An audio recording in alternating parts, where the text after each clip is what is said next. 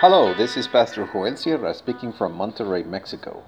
Thank you very much for listening to this brief devotional reflection, and may the Lord be with you today and always.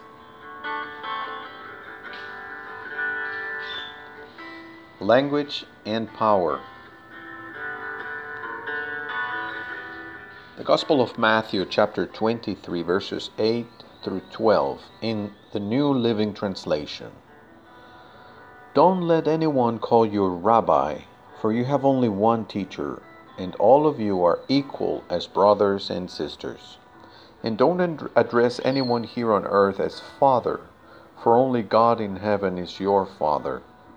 And don't, don't let anyone call you teacher, for you have only one teacher, the Messiah. The greatest among you must be a servant, but those who exalt themselves will be humbled and those who humble themselves will be exalted.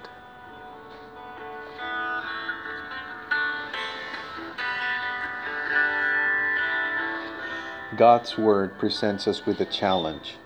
Just as Abraham was called to go out following the path of faith, God calls us today to live trusting in God's amazing grace. The Lord Jesus tells us, Follow me, and the Holy Spirit calls us from God's future to transform our relationships into blessing and peace. Let us accept the challenge of these words today and remember that God calls us to shine God's light in the darkness. It is a light that always points us to the love of God.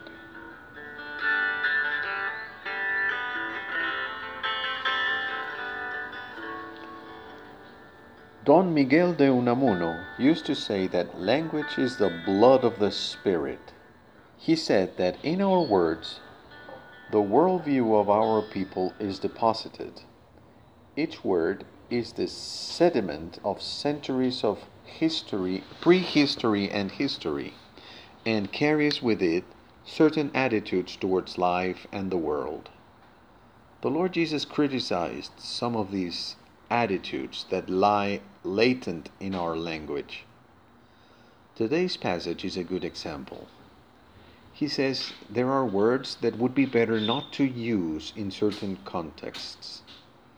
Call no one rabbi, teacher, father, guide, but only Christ and the Heavenly Father. It obviously reminds us of the way our civilization has placed certain famous or powerful people on pedestals. And the worst thing is that these people believe that the labels we've placed on, on them what they mean. They are simple human beings who think that by their titles they are superior, better, immortal, superhuman, or divine. In 17th century English Puritanism, there was a group called the Friends. They are also identified as Quakers. In English society, with such marked divisions of social classes and hierarchies of nobility, the Quakers refused to use linguistic forms of honor and respect, and some of them were even imprisoned for it.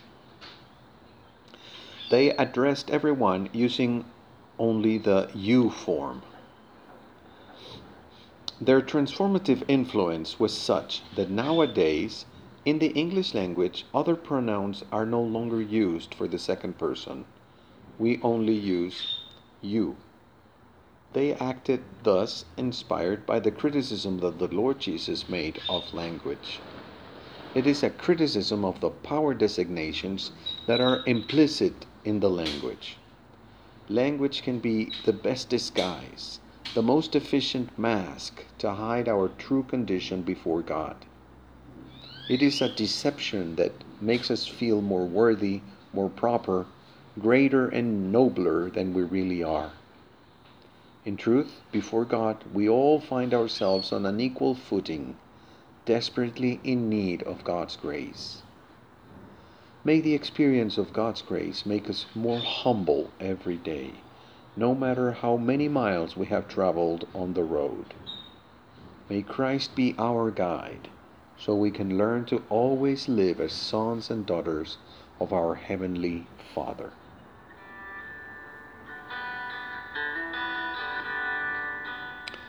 Why don't we pray? Lord, safeguard our minds and hearts so that we do not separate from you. Amen.